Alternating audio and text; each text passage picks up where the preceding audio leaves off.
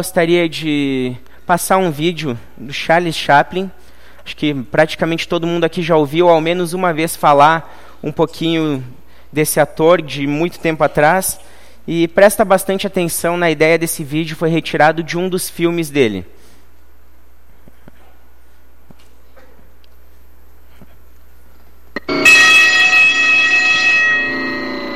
5, deles un poco más.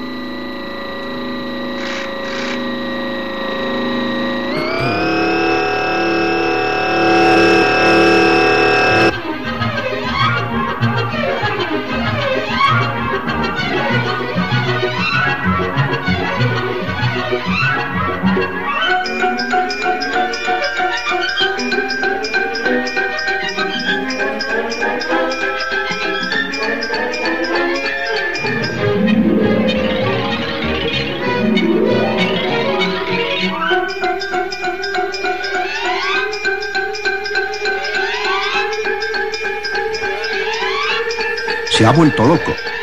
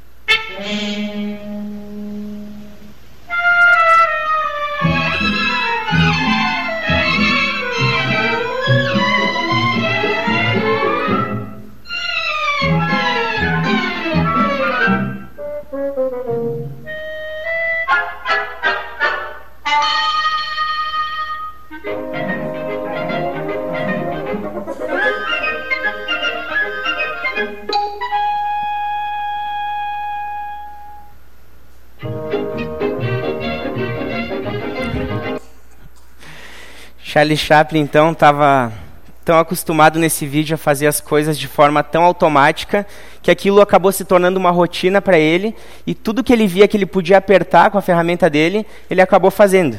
É, o Charlie Chaplin tem até uma curiosidade interessante de que foi feita uma competição há muito tempo atrás e ele entrou nessa competição para ver quem imitava melhor o Charlie Chaplin e disse que ele ficou em terceiro lugar.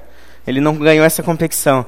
Mas o fato interessante é que nós geralmente temos um hábito, enquanto seres humanos, de fazer as coisas no piloto automático.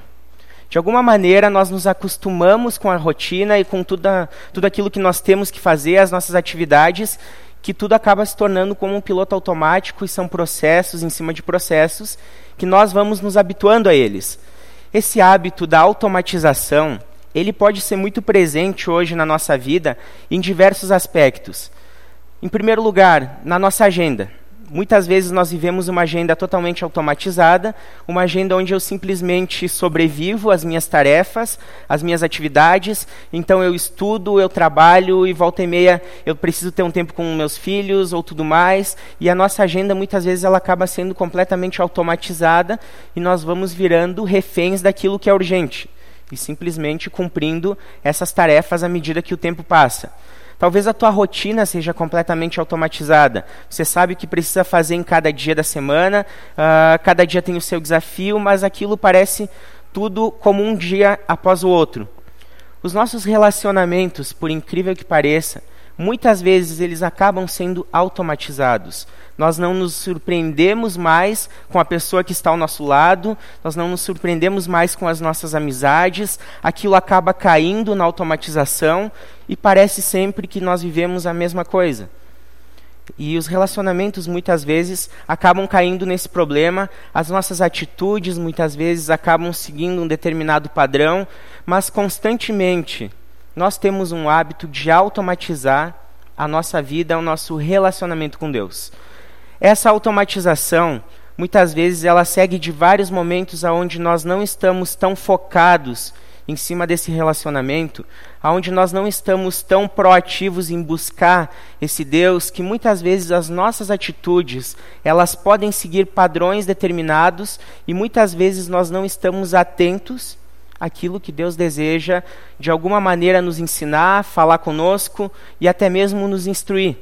E talvez até mesmo na questão relacionada ao pecado, nós estejamos tão dispersos que nós não notamos certas armadilhas que fazem parte da nossa vida e que elas estão a todo momento prontas para que nós caiamos nelas. A mensagem que eu quero trazer hoje, ela vai estar muito ligada a esses três temas aqui: legalismo, libertinagem e liberdade. Na semana passada, o Olavo trouxe uma mensagem uh, sobre legalismo, libertinagem e santificação. Hoje eu quero trazer um pouquinho melhor essa ideia da liberdade juntamente com o legalismo e também a libertinagem. Os termos que foram usados para definir então o legalismo é definir como pecado algo que não é necessariamente pecado e exigir que outros se submetam a esta regra. Tá? Esse é o conceito básico de legalismo. Você define pecado aquilo que não necessariamente a Bíblia conceitua como pecado e acredita que os outros também devem submeter às suas regras particulares. Libertinagem é viver uma vida sem limites morais ou espirituais, sem normas. Usar a graça de Deus para desculpa para pecar. Ou seja, Deus tudo perdoa, Deus me aceita do jeito que eu sou, então eu decido viver a minha vida da maneira como eu quero. Isso é o conceito de libertinagem, tá? Usar a graça de Deus como desculpa para o pecado. O conceito de liberdade ele acaba sendo bastante diferente o que nós vemos hoje no mundo e aquilo que a palavra de Deus também conceitua como liberdade. A diferença clara está aqui, em primeiro lugar, que o dicionário conceitua liberdade como a condição do ser que não vive em cativeiro, condição de pessoa não sujeita à escravidão ou à servidão. Esse, basicamente, é o conceito que o dicionário nos traz. Quem não é cativo é livre. Tá? É algo bem direcionado. Mas se nós formos entender o que, que realmente significa a verdadeira liberdade, nós vamos olhar para a Bíblia, que ela fala muito sobre a liberdade que nós temos em Cristo. A liberdade que Cristo conquistou para cada um de nós, e essa liberdade, em 1 Coríntios 7, 22, o texto está projetado, você nem precisa abrir sua Bíblia agora. Pois o escravo que foi chamado pelo Senhor é agora um homem livre que pertence ao Senhor. Assim também o homem livre que foi chamado por Cristo é escravo em Cristo.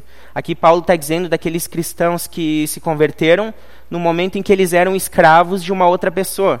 Paulo diz: se você conseguir se libertar, ok, mas você não tem essa necessidade, certo? Porque o escravo é agora um homem livre em Deus. E ao mesmo tempo, ele pertence ao Senhor. Agora, aquele homem que era livre, que não era escravo de ninguém, ele muda a sua condição, ele passa a ser um escravo de Cristo. Então a sobreposição é que de alguma maneira nós pertencemos ao Senhor e somos escravos de Cristo. Efésios 1, de 4 a 6. Porque Deus nos escolheu nele antes da criação do mundo, para sermos santos e irrepreensíveis em Sua presença. Em amor, nos predestinou para sermos adotados como filhos por meio de Jesus Cristo, conforme o bom propósito da Sua vontade, para o louvor da Sua gloriosa graça, a qual nos deu gratuitamente no amado. A liberdade que a Bíblia fala aqui, em primeiro lugar, é pertencer a Deus, é cumprir a vontade desse Deus, e nós somos livres à medida em que a nossa vida diz respeito a esse Deus para a sua gloriosa graça. Nós vivemos para louvar a esse Deus. Mas voltando um pouquinho para essa ideia de legalismo, de libertinagem, nós temos que entender que tanto o legalismo como a libertinagem são prejudiciais para o nosso relacionamento com Deus. O que, que isso quer dizer? É que, basicamente, as duas ideias distorcem o conceito bíblico de liberdade. E elas distorcem a tal ponto porque a Bíblia nos diz que, em primeiro lugar, nós fomos libertos de três elementos que nós falamos muito sobre isso, nós cantamos em uma música sobre isso, que é a morte, em segundo lugar, a lei e por fim o pecado.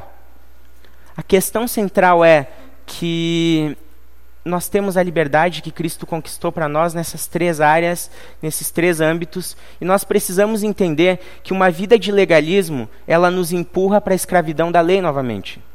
Quando nós vivemos em cima do legalismo, nós voltamos a nos colocar na condição de escravos daquilo que Jesus já nos libertou. E em segundo lugar, quando eu vivo debaixo da libertinagem, ao mesmo tempo, da mesma forma que acontece com o legalismo, eu volto a ser escravo. Mas a minha escravidão agora, ela está debaixo do pecado. São duas coisas que Jesus já nos libertou. Agora, a morte nós não temos o que fazer. Não é algo que nos diz respeito e eu creio que se fosse, provavelmente nós teríamos dado um jeito de estragar isso também. Porque Jesus já nos libertou disso, não foi algo que nós conquistamos. Mas eu quero analisar contigo agora os perigos de nós vivermos em uma vida uh, totalmente automatizada, e como nós podemos cair para esse lado da libertinagem.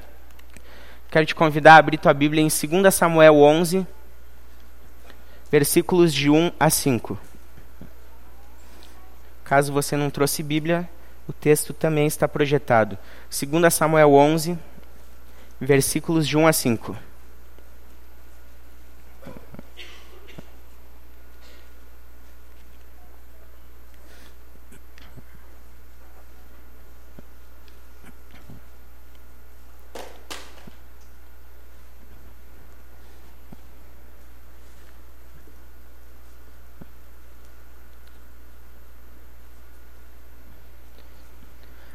Segundo Samuel 11, versículos de 1 a 5 diz o seguinte: Na primavera, época em que os reis saíam para a guerra, Davi enviou para a batalha Joabe com seus oficiais e todo o exército de Israel. E eles derrotaram os amonitas e cercaram Rabá. Mas Davi permaneceu em Jerusalém. Uma tarde, Davi levantou-se da cama e foi passear pelo terraço do palácio. Do terraço, viu uma mulher muito bonita tomando banho. Tem um probleminha aqui. Aí. E mandou alguém procurar saber quem era. Disseram-lhe: É Batseba, filha de Eliã e mulher de Urias, o Itita. Davi mandou que a trouxessem e se deitou com ela, que havia acabado de se purificar da impureza da sua menstruação. Depois voltou para casa. A mulher engravidou e mandou um recado a Davi, dizendo que estava grávida. Essa é a nossa história aqui do rei Davi. Foi um de seus deslizes aqui, mas eu acho interessante analisar essa história do homem que foi chamado segundo o coração de Deus. O que, que nós vemos nessa história aqui é que, em primeiro lugar, a libertinagem ela é sutil. A libertinagem, de alguma maneira, ela vem de uma forma muito discreta, muito mascarada, e talvez nós não nos damos conta se nós vivermos de forma automática. Ela não necessariamente tem aparência de pecado. A libertinagem não necessariamente ela assume essa condição de que ela é um pecado, mas ela possui um poder muito devastador para nós. Versículo 1 diz: Na primavera, época em que os reis saíram para a guerra, Davi enviou para a batalha Joabe com seus oficiais e todo o exército de Israel. E eles derrotaram os amonitas e cercaram Rabá. Mas Davi permaneceu em Jerusalém. Na primavera, época em que os reis saíam para a guerra, mas Davi permaneceu em Jerusalém. A questão principal aqui é que naquela época os reis eram responsáveis por levantar a moral dos seus soldados. O rei no meio da batalha e todos os povos tinham essa característica, era que o rei ele era presente, o rei era figura marcante para que os soldados pudessem ver a figura desse rei e lutar por ele de uma forma onde eles viveriam, lutariam e morreriam de uma forma muito honrada, porque a presença do rei estava aí e eles lutavam para alegrar esse rei. O fato interessante é que Davi não estava cumprindo a função dele aqui. O primeiro erro de Davi foi não ter cumprido com as tarefas básicas que eram designadas a ele como rei. O primeiro erro de Davi foi que ele deveria estar naquele lugar, mas ele não estava. Davi, aqui nesse momento, permanece na cidade de Jerusalém uma cidade muito mais vazia, muito menos povoada nesse momento, porque os homens estavam na guerra e Davi estava praticamente uh, numa cidade muito, muito menos povoada e ele estava praticamente sozinho aqui. E a minha pergunta: será que esse mesmo era o lugar que Davi deveria estar? Será que Davi devia estar aqui nesse momento? Mesmo que o palácio está no palácio dele, que era a casa dele, nesse momento não fosse pecado. Mesmo que não fosse errado Davi estar aqui nesse momento. Ainda que Davi não tivesse nenhuma intenção ruim, ainda que Davi não tivesse preparado para fazer algo errado, ainda que não tivesse nada sido premeditado, Davi devia estar na batalha ainda que Davi não tivesse más intenções de estar nesse lugar, ainda que Davi não tivesse planejado fazer nada de errado, esse não era o lugar que Davi deveria estar nesse momento. Davi deveria estar na batalha junto com os seus homens. Se a gente for entender um pouquinho melhor a evolução do pecado de Davi, isso revela coisas interessantes para nós. Versículo 2: foi passear no terraço. Davi foi passear no terraço dele, todo o direito que o rei tinha.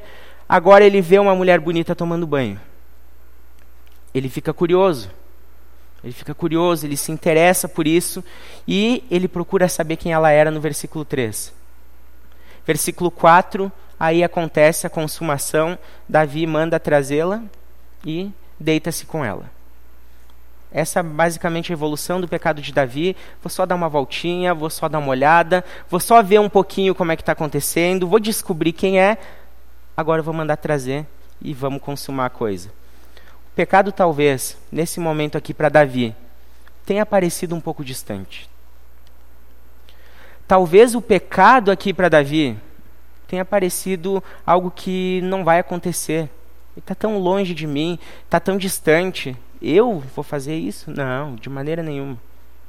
O pecado parecia distante para ele. Mas, nesse momento, Davi cai em uma armadilha que talvez ele mesmo tenha colocado para si sem perceber.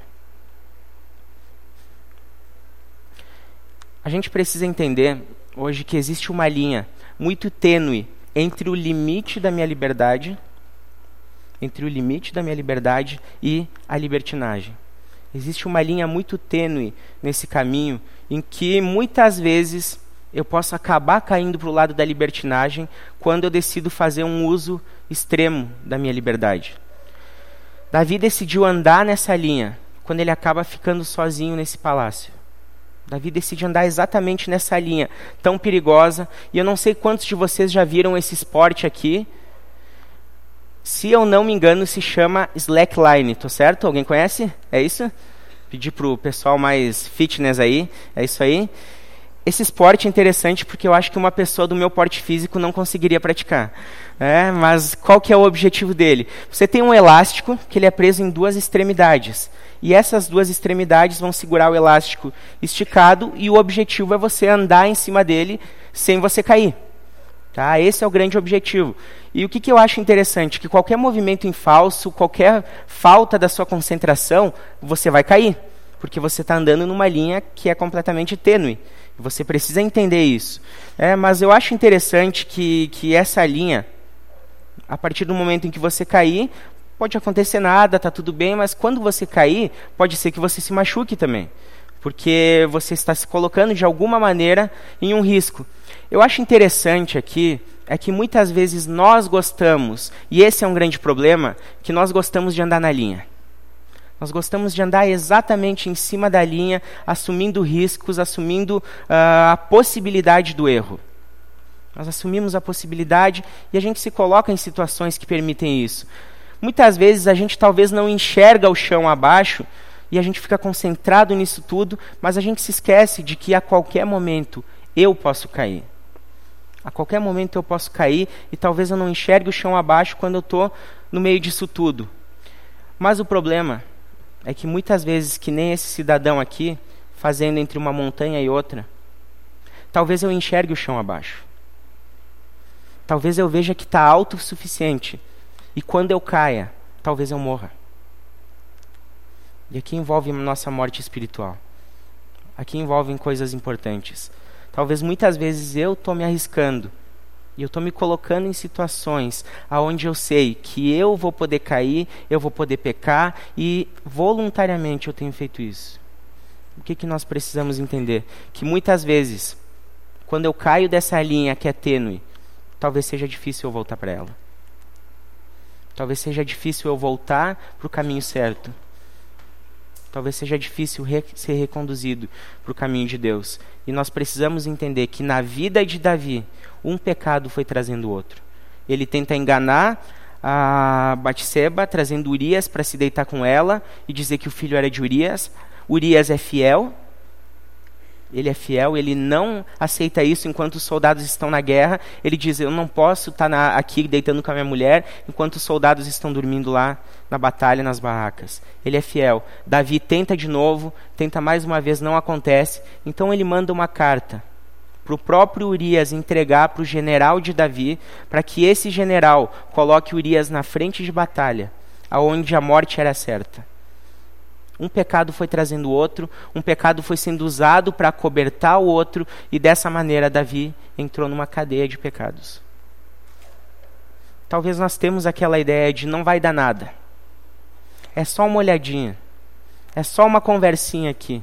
É só um, uma palavra, alguma coisinha, não vai dar nada. Talvez a gente tenha essa ideia.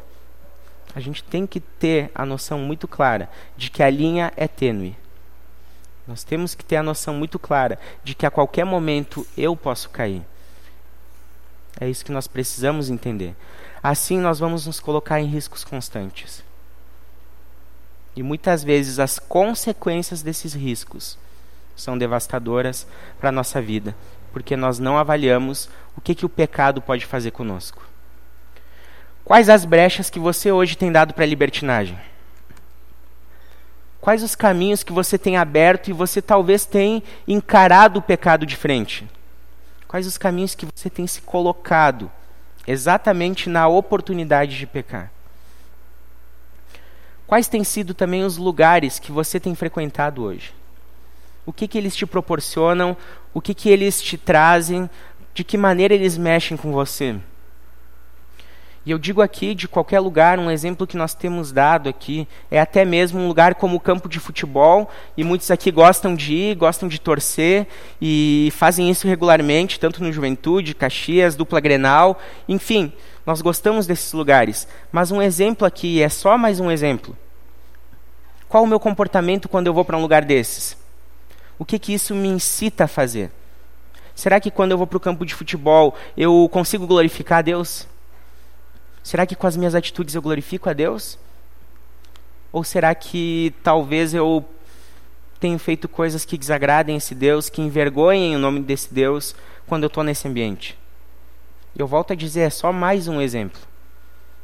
São vários os que nós temos por aí, como grupos de amizade, grupos nas redes sociais, as más influências que nós temos, grupos que amigos que nos incitam a fofocar, e que nós falamos mal, do, mal dos outros, uh, imoralidade, aqueles grupos que se trocam uh, vídeos e tudo mais. Será que é isso que a gente deveria estar? Será que é no meio dessas coisas aonde nos proporciona o pecado? Nós temos que cuidar muito com isso. Nós temos que cuidar, estar sozinho, assim como Davi, talvez nós temos que tomar cuidado. E talvez até mesmo no teu quarto, trancado em algum momento, pode ser o lugar que você não deveria estar. O que eu quero dizer com isso é que essas coisas não necessariamente são pecado. Mas nós estamos encarando a tentação de frente. De que maneiras também tu tem usado as redes sociais? Qual o objetivo disso tudo? Por que você precisa ter esse contato de que maneira isso acontece? O erro de Davi foi ter se colocado nessa situação e o que eu quero dizer para você hoje, tome cuidado. Tome cuidado, esteja atento, não viva a sua vida no automático. Olhe para aquilo que está acontecendo com você, aquilo que está te rodeando, os perigos que você tem enfrentado. Fique atento nisso tudo. Se você viver uma vida no automático, você vai muitas vezes, ao invés de fugir da tentação, você vai encará-la. E a Bíblia diz: fuja da tentação, evite a linha, procure sair do piloto automático. Tente sair disso. 1 Coríntios 10, 12. Assim aquele que julga estar firme, cuide-se para que não caia. Não seja arrogante.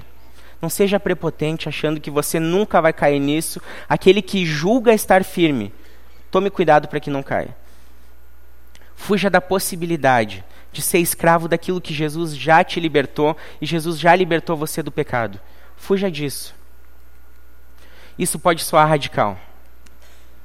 Talvez pode soar radical para você, então eu preciso talvez abandonar essas situações e tudo mais, mas o que nós temos que entender é que vida com Deus é radical. Porque vida com Deus significa morte. Ela significa morte desde Jesus na cruz, que morreu radicalmente por cada um de nós. E esse mesmo Jesus diz: Faz o mesmo por mim agora. Vida com Deus significa morte, e morte auto-infligida. Por isso que é radical. Nós precisamos entender que vida com Deus é a coisa mais radical que nós podemos viver. Porque ela diz respeito à morte. E nós precisamos constantemente levar a nossa cruz em sinal de que o nosso sacrifício que nós podemos dar para Jesus é a nossa própria vida. Significa morte e é radical. Essa é a evolução da automatização em relação é, à libertinagem. Nós pegamos o sacrifício de Cristo e em cima disso nós assumimos riscos e depois nós viramos escravos do pecado. Então, tome muito cuidado com isso. E o segundo elemento aqui que eu quero abordar é o legalismo. Gálatas 3, de 1 a 5.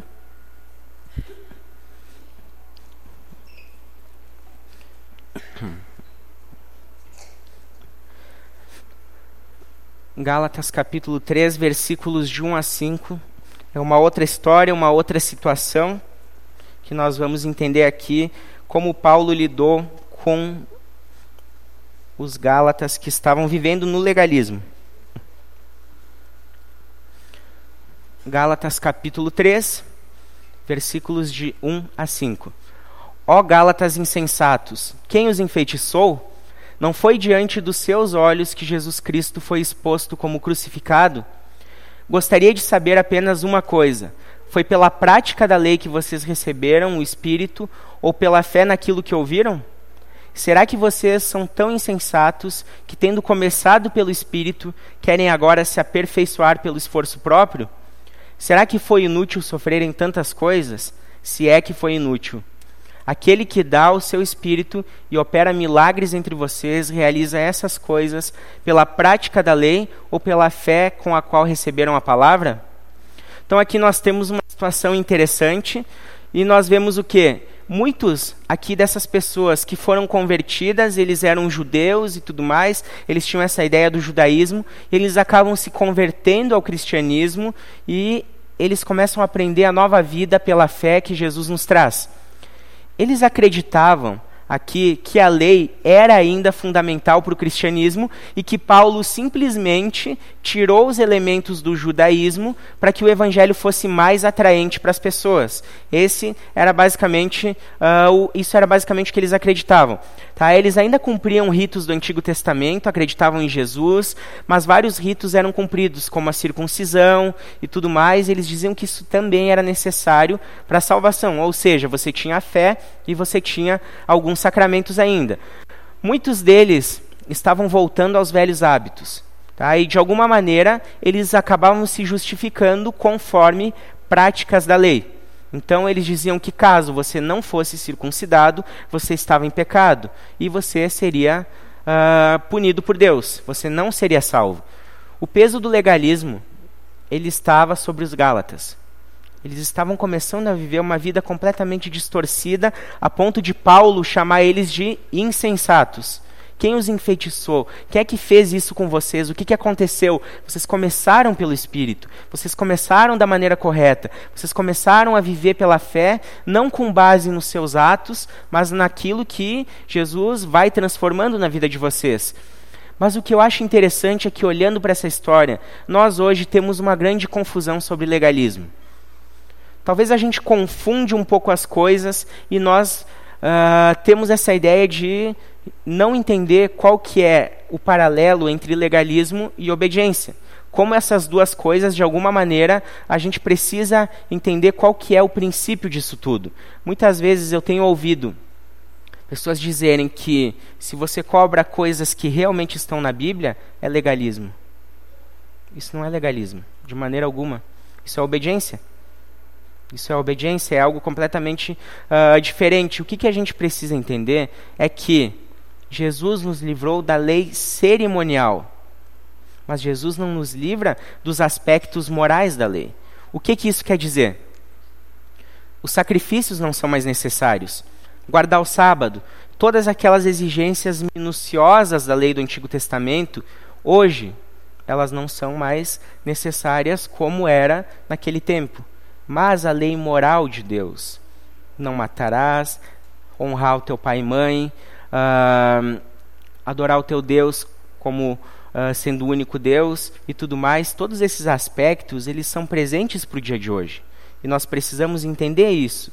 Nossa salvação e nossa justificação, elas são feitas mediante ao ato de Cristo na cruz. Nós não somos aceitos por Deus pelas nossas obras, por aquilo que nós fazemos, nada disso. Nós somos aceitos por Jesus pelo seu sacrifício e pela fé que nós temos nele. O amor de Deus não está baseado em quem nós somos. O amor de Deus ele é completamente baseado em quem Deus é, naquilo que Deus já fez, naquilo que Deus continua fazendo na sua vida, porque Ele te ama. Antes de você fazer algo bom ou ruim, esse é o amor de Jesus que está em você. Mas nós precisamos entender isso, que quando nós cremos, nós pertencemos a esse Deus. Nós pertencemos e nós somos agora, uh, basicamente, como escravos desse Deus, a nossa vida deve dizer respeito a esse Deus. Por que eu digo isso? Talvez o versículo que mais fala e nos dá um ponto de equilíbrio entre legalismo e libertinagem é 1 Coríntios 6,12.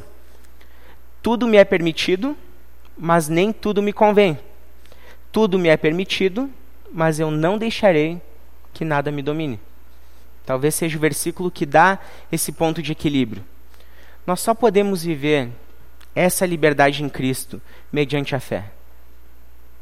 Mediante a fé naquilo que ele já fez por cada um de nós. É através dessa fé que eu vou entender quem Jesus é, que ele é Deus, que ele é o criador, que ele é quem busca um relacionamento comigo, que ele me criou de acordo com o propósito da vontade dele. É pela fé que eu vou poder entender essas coisas e é pela fé que eu vou entender que eu sou criatura desse Deus. Pela fé eu vou entender que a minha vida deve dizer respeito a esse Deus. As minhas atitudes devem ser coerentes com esse Deus e que eu sou dependente também desse Deus. Pela fé, eu e você somos livres para escolher. Nós somos livres para escolher somente pela fé. Abandonar hábitos que eu tenho na minha vida. Abandonar maus hábitos que eu tive desde sempre. Embora difíceis, eles não vão se tornar um peso. Eles não vão se tornar um peso, porque não é pela nossa vontade, somente pelo nosso esforço. É pela fé em Jesus, e isso vai ser uma decisão de coração. Essa é que é a grande diferença de eu viver a vida pela lei, de eu achar que tudo se baseia nos meus esforços quando na verdade se baseia pela fé, em que eu vou poder crer nesse Jesus, eu vou poder viver uma vida que agrada esse Jesus e passo a passo eu vou sendo convencido pela palavra dele de que eu preciso abandonar os meus hábitos. E aqui vai ser muito diferente, não vai ser eu não posso fazer isso, eu não posso. Mas eu decidi. Dá para entender como é diferente? do eu não posso para o eu decidir? O que nós temos que entender é isso. A vida pela fé vai nos mostrar. Essa é uma decisão que eu fiz de coração. É uma decisão que eu tomei livremente e não é uma decisão que as pessoas me empurraram a isso e não é esforço próprio, mas é o agir de Deus na minha vida. Jesco, coloca para nós o segundo vídeo aí. É um trecho de um filme chamado Rio, uma animação. Eu não sei quantos de vocês já viram esse filme, mas eu acho bem interessante o que acontece aqui. Presta atenção.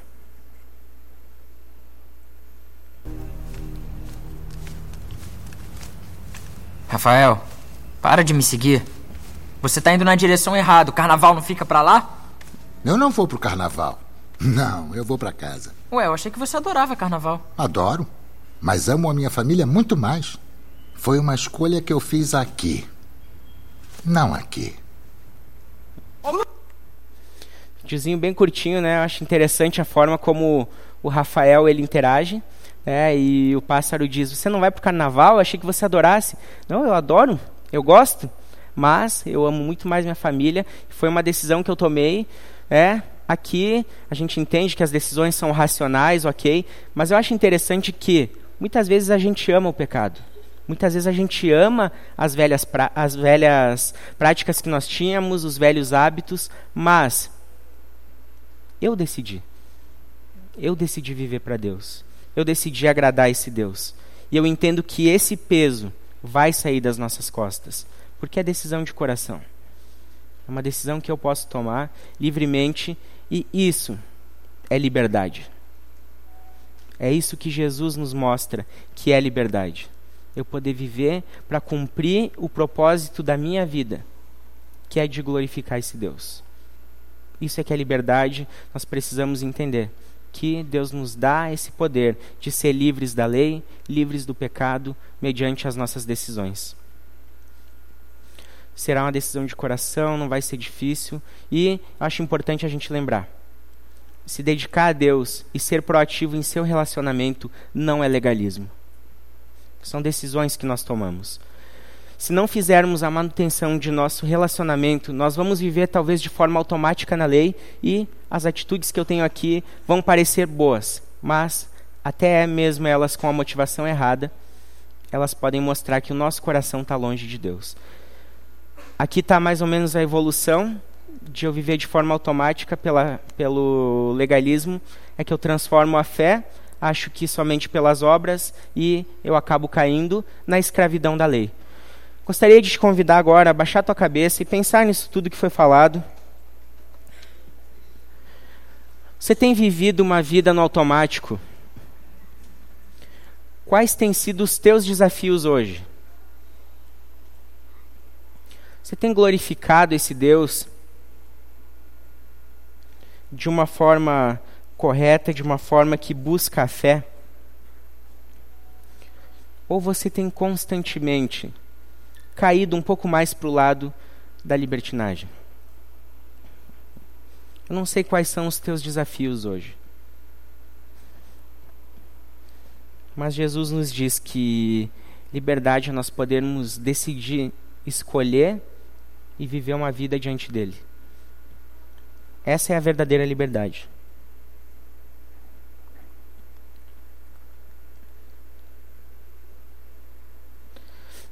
Helen Keller diz que nunca se pode concordar em rastejar quando se sente o ímpeto de voar.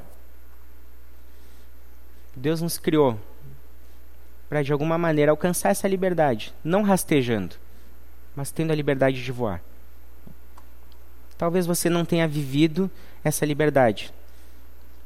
Mas conversa com Deus agora, ora para Ele e pede para que esse Deus venha a te mostrar como você pode viver essa liberdade nele de uma forma onde você vai conseguir glorificá-lo. Converse com Deus agora.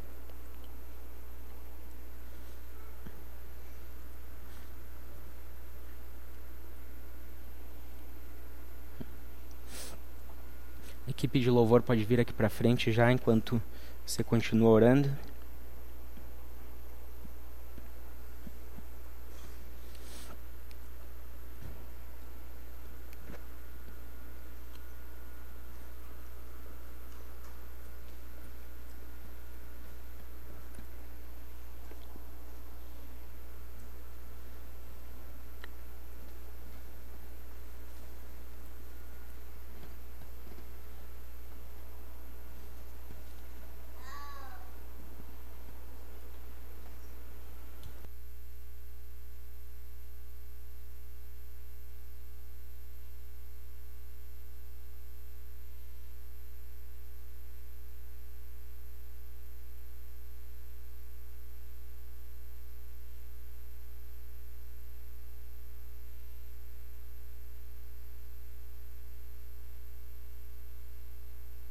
Jesus, eu quero te agradecer, Pai, porque o Senhor é um Deus presente, um Deus que nos ama incondicionalmente e um Deus que tem falado a cada um de nós, Pai. Obrigado porque nós podemos viver a plena liberdade em Ti e nós podemos crer, Deus, que o Senhor vai trabalhar no nosso coração, o Senhor vai transformar, Pai, as nossas vidas aqui hoje, Deus. Te agradeço pelo Teu amor, pelo Teu cuidado, que dia após dia, Pai, ele é manifestado em nossas vidas. E obrigado, Pai, pela tua obra na cruz, pelo teu sacrifício e por tudo aquilo, Pai, que o Senhor já fizeste, Pai, por cada um de nós, que nós vamos celebrar agora exatamente nesse momento, Pai. Te louvo pelo teu amor te louvo pelo teu cuidado, Pai, e porque nós sabemos que ser livre é um privilégio somente para quem é teu filho, Pai. Obrigado porque o Senhor nos transformou em filhos, Pai, mesmo nós não tendo o direito legítimo disso, Pai.